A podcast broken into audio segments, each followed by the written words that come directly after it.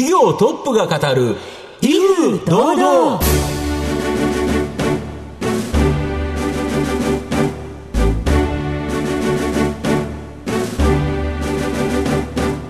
毎度相場の福の神こと藤本信之です。アシスタントの飯村美希です。この番組は巷で話題の気になる企業トップをお招きして番組の指揮者的役割である財産ネット企業調査部長藤本信之さんが独特のタクトさばきでゲストの人となりを楽しく奏でて紹介していく企業情報番組です。藤本さん今日もよろしくお願いいたします。飯村さん語学ってどうですか、はい、語学ですか？もう英語勉強させられたけど全然できなかったですね、はい、いやなかなか勉強だけでどうにかなるっていうんじゃないですね。やっぱコミュニケーションってもう実地じゃないとなかなか難しいですよね、ね、はい、はい今日は語学事業にも関わるですね、はい、まあ、これを創業された、はい、えー、企業という形ですね。そうなんですね。今コロナ禍で気になっている方もねお勉強欲が高まってますからそうですね。いらっしゃるんじゃないでしょうか。皆さんどうぞ最後までお楽しみに。この番組は企業のデジタルトランスフォーメーションを支援する IT サービスのトップランナーパシフィックネットの提供財産ネットの制作協力でお送りします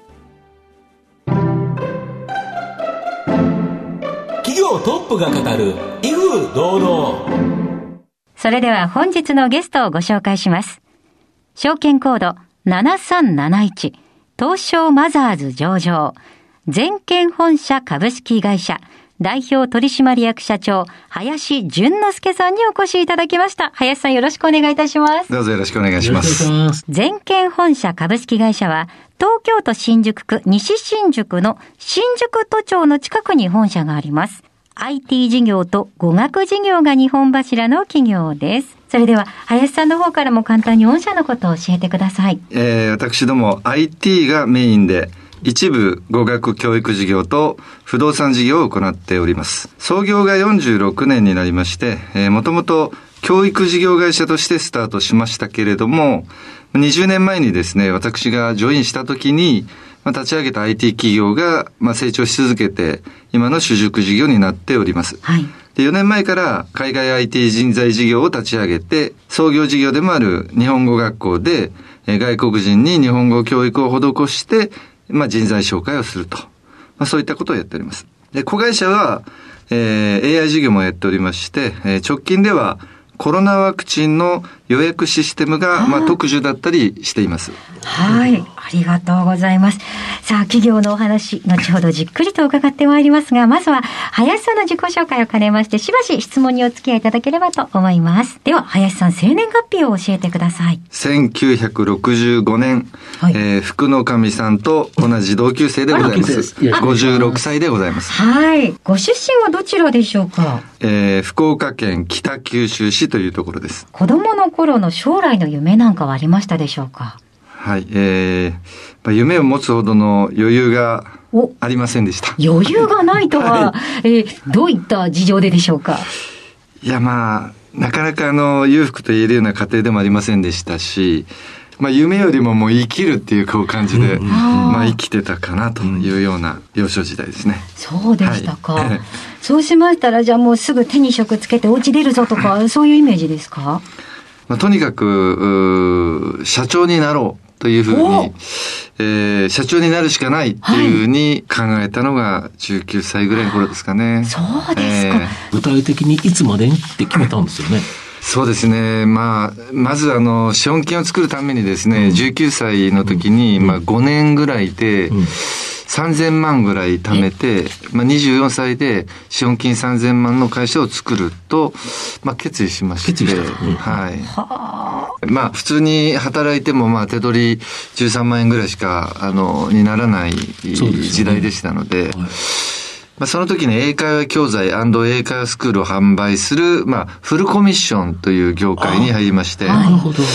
朝8時から、はい、まあ、夜11時まで、まあ、月2回ほどの休みという、まあ、あ今でいうそのワーカホリックという状態で、はい、5年で4000万ほど、まあ、貯めることができて、で、その教育事業の営業の代理店として、まあ、24歳ぐらいに熊本で、えー、独立しました。はい。はい。で、その後、まあ、福岡、北九州、鹿児島と4拠点で展開しましたが、まあ、縁あって、27歳ぐらいの時に、東京でもまあ代理店として進出をしまして、で、30の時に東京の方がまあ効率がいいなっていうことで、えー、九州のメンバーを引き連れて、東京で、学研という会社の、はい、あの、販売会社として起業しました。うん。で、まあ、そのあたりの時期に、うん、日本で初めて、えー、MBA のスクールが、はい、あグロービスさんというところができまして、まあ、その時にマーケティングのまあ基礎的なことを、えー、学びにですね、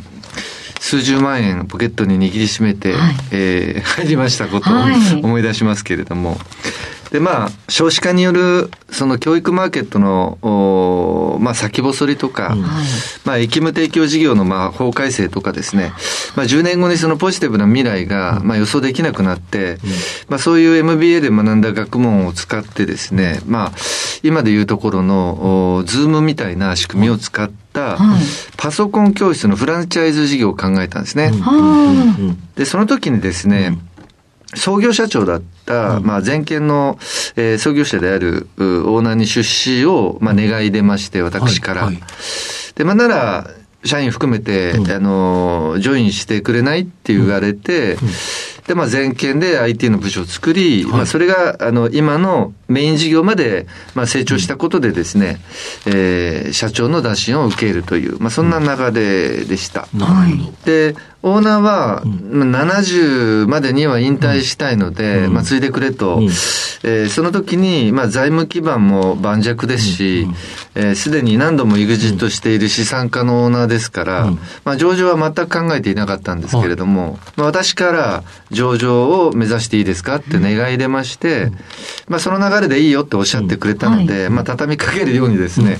まあ、上場を目指すにあたって、事業の集中と選択を実行したい、まあそうすると、オーナーが育てたものでも整理することになりますが、うん、まあご快諾いただけませんか？っていうことで、はい、まあそんな感じで社長になって、上場を目指すため、うん、もろもろの事業の整理、グループ再編をですね、数年かけて、まあ行いました。で、それで上場に至ったということですね。そうですね。そういう形で、あの、上場準備に入るまでの数年間でかなりの時間かけて、うん、まあ事業の、まあ、あの、整理を行った、まあ人の整理も含めてですね、うん、そんな流れでした。はい。はい、ありがとうございました。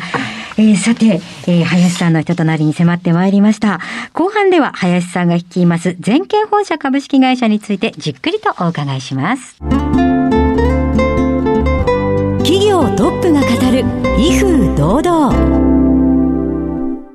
さて、後半です。藤本さんのタクトがどう冴え渡るのか、ゲストの林さんとの共演をお楽しみください。まあ、林社長が全県本社にジョインしてから、この作り上げた IT 事業、まあ、今のこの収益のこの IT 事業の柱というのが、このコンテンツマーケティング事業ということだそうなんですけど、はい、これどういうようなビジネスになるんですか？当時、ズームのような、まあ、画面共有システムを開発しまして、まあ、それをネット集客で、まあ、見込み客に伝えるのにですね、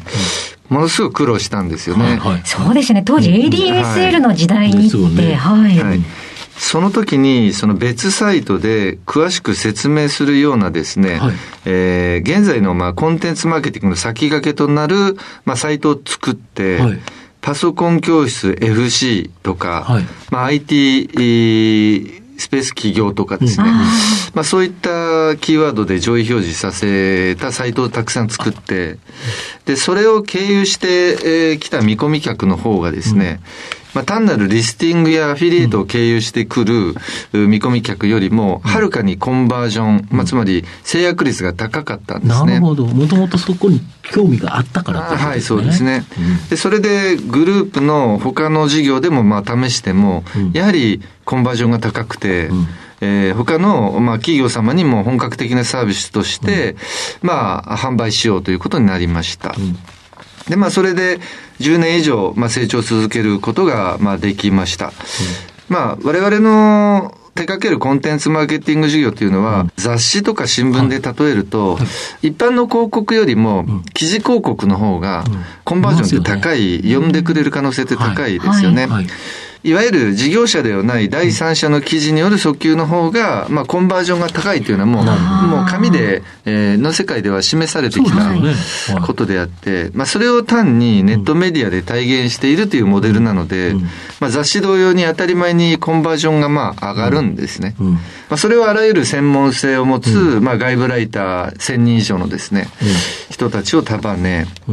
で、内部編集者130名ぐらいの、まあ、圧倒的なマンパワーでですね、あらゆるジャンルの、まあ、コンテンツ制作が可能な体制を作り上げたので、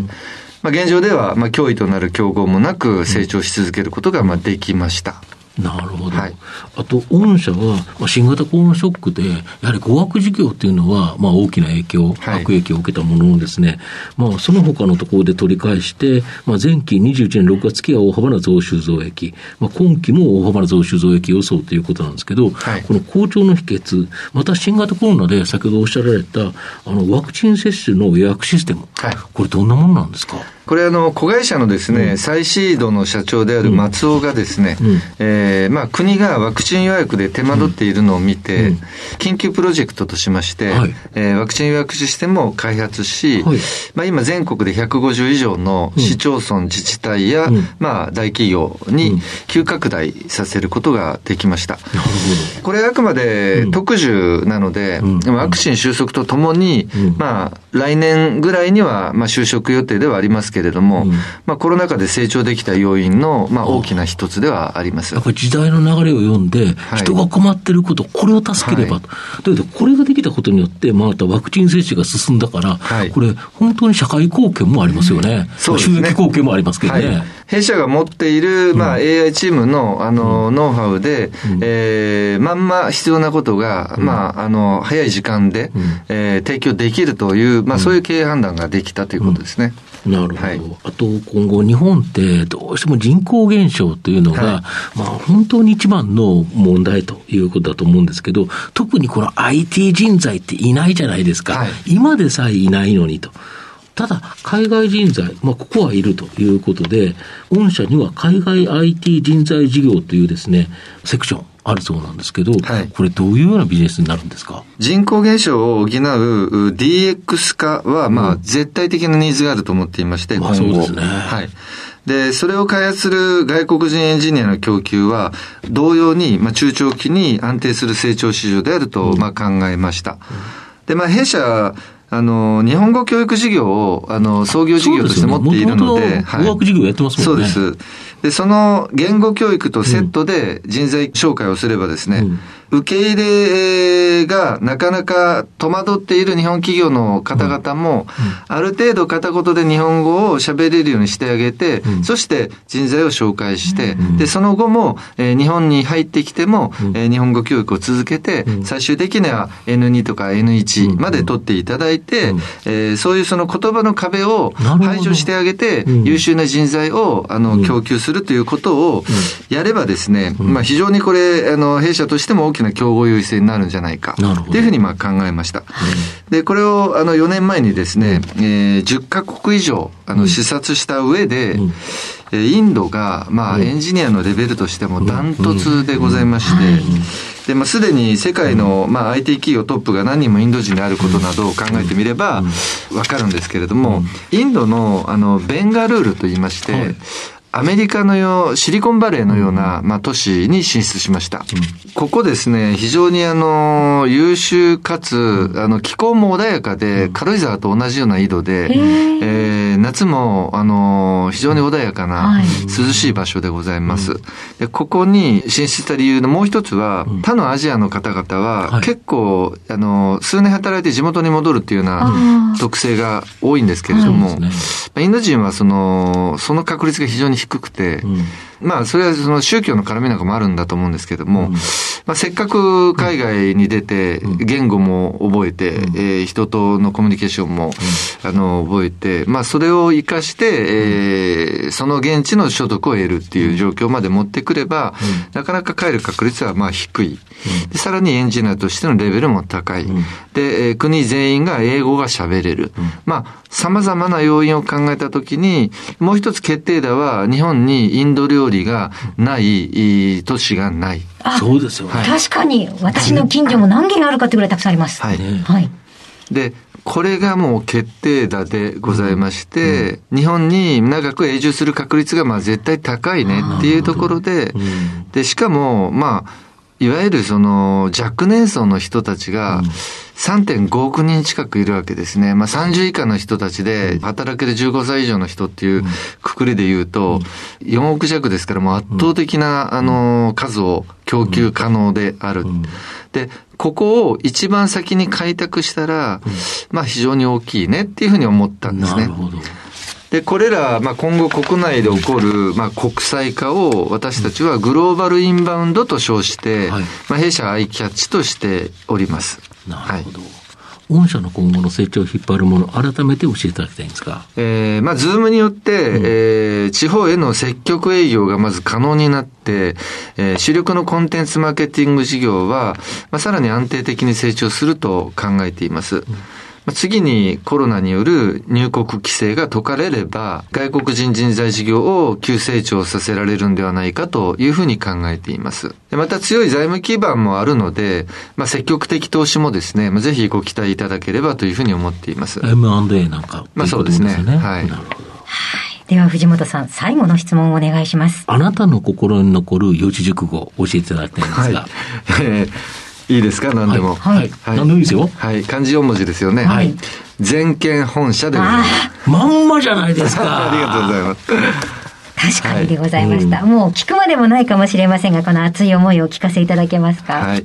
えー、まあ、私はあのー、まあ、創業者との約束もありますし、まあ、全県本社を成長させることがですね、うん、今私が最も命をかけて取り組んでいることであって、うん、かつ全県本社が私を成長させてくれたっていう、うん、まあ、あの、ところでもあって、まあ、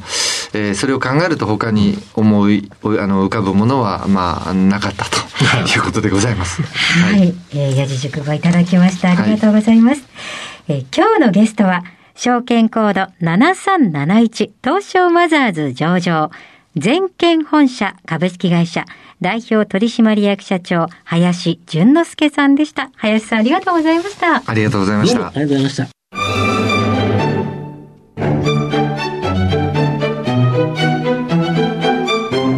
企業トップが語る威風堂々。